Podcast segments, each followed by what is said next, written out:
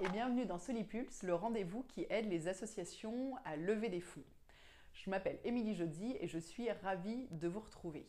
Cette semaine, je fais un petit fil conducteur avec euh, le message de la semaine dernière qui s'intéressait à votre euh, donateur type et la façon de pouvoir en dresser le portrait robot, si je puis dire.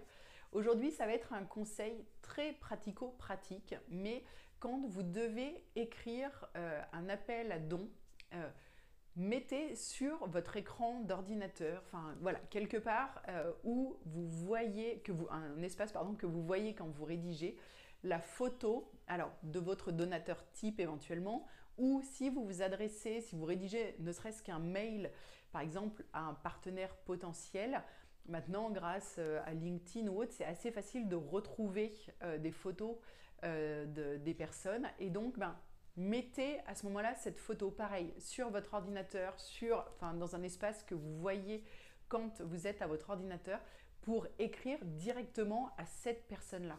Et vous verrez, vous écrirez beaucoup plus facilement et euh, votre message sera beaucoup plus efficace et porteur de sens parce que vous ne vous adresserez pas à une multitude euh, de personnes ou euh, à un interlocuteur inconnu. Non, vous aurez le visage de la personne en face de vous et donc dès ce premier message, vous serez dans une dynamique d'échange et de création de relations ce qui ne fera qu'enrichir la force de votre message, que ce soit un appel à don ou un simple mail pour entrer en contact avec euh, un, partenaire potentiel par exemple.